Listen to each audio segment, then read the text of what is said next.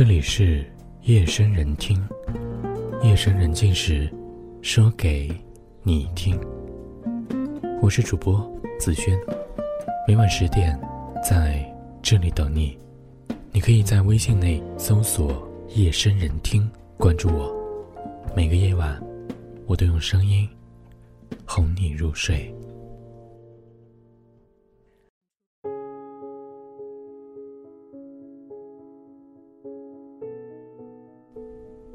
如果有很多客观因素致使相爱的人不能够在一起，是相爱相杀，还是各自珍重？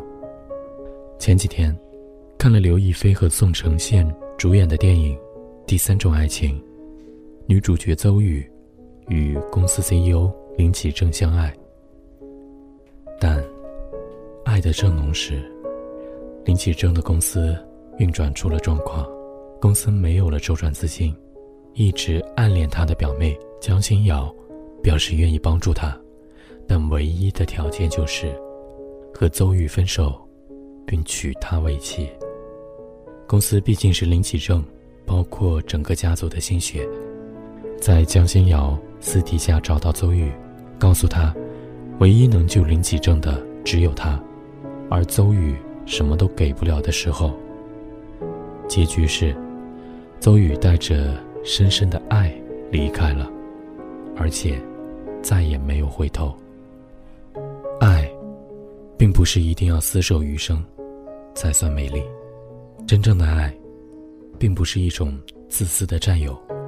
爱的时候，可以轰轰烈烈的为对方付出所有；分开的时候，也能够安安静静的离开，互不打扰。这也许就是林启正说的第三种爱情。分开了也不难过，将爱情的伤害降到最低，彼此不怨恨。民国时期，张幼仪和徐志摩的离婚是历史上著名的离婚案了。当时，张幼仪刚刚产下次子彼得，就被自己的丈夫徐志摩。逼着离婚，作为一心一意付出，却丝毫不被回报的他来说，他恨吗？他该恨徐志摩，全身心的扑在别的女人身上，却一点儿都不关心自己和孩子。他恨徐志摩，在自己痛失爱子的时候，还是只顾着和别的女人耳鬓厮磨。他恨自己在异国走投无路时。徐志摩却一点援助都没有。他恨，他该恨。从徐志摩匆匆忙忙离婚的样子，他就知道，徐志摩心里并没有他。他一个人咬紧牙关，开辟自己的新天地，困难重重，也没有想过以前妻的名义，去和徐志摩大吵大闹。必须给自己多少赡养费，更没有到处散播徐志摩是个多么无情无义的人。这一切，只是因为他深爱着徐志摩，他并不想再去打扰他的生活，甚至是在晚年，他还说：“我要为离婚感谢徐志摩。如果不是离婚，我可能永远都没有办法找到自己。”也没有办法成长，他让我得到解脱，变成另外一个人。如果注定无缘分手，那我们也不必对彼此干戈相向。毕竟，彼此深爱过，毕竟，彼此拥有过。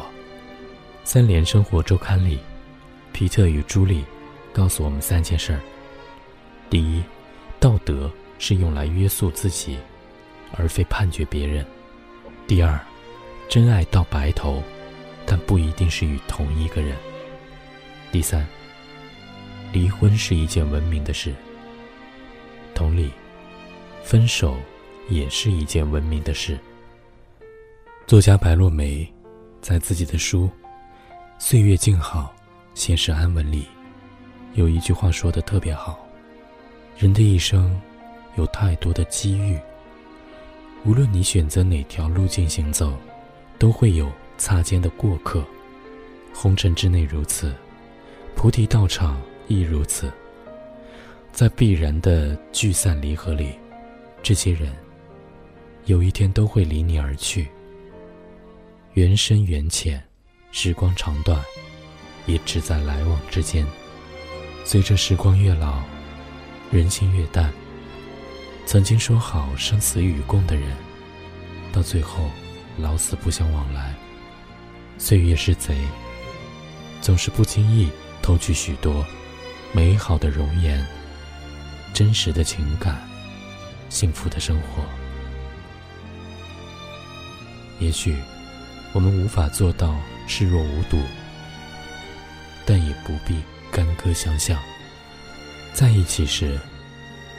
彼此勇敢牵手，别离时，也一样可以洒脱离开。可以因爱生恨，也可以永不原谅那个辜负你的人。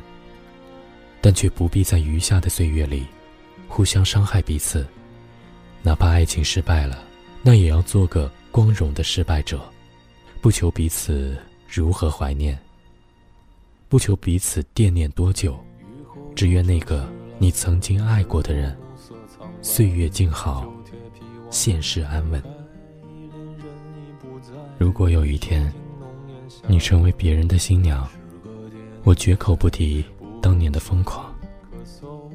如果有一天，我成为别人的新郎，你依旧是我最初的理想。从此，一别两宽，也各生喜欢，互不打扰。也愿彼此安好。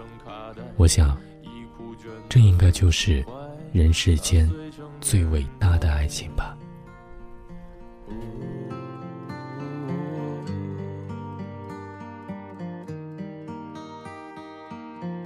就老去吧，孤独别醒来。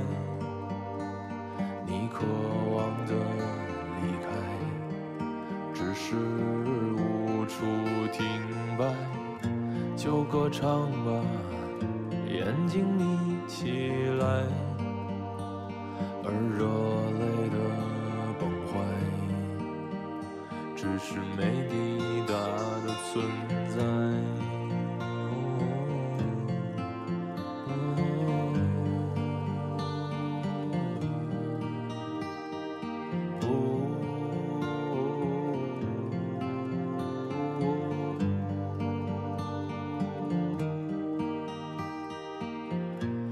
春又醉倒在寂寂无名的怀，朝夕笑来虚度，聚散的慷慨，辗转却去不到对的站台。如果漂泊是成长必经的路牌，你迷信岁月中那贫瘠的未来。像遗憾季节里未结果的爱，脏了每一页诗，吻最疼痛的告白。而风声吹到这儿，已不需要释怀，就老去吧。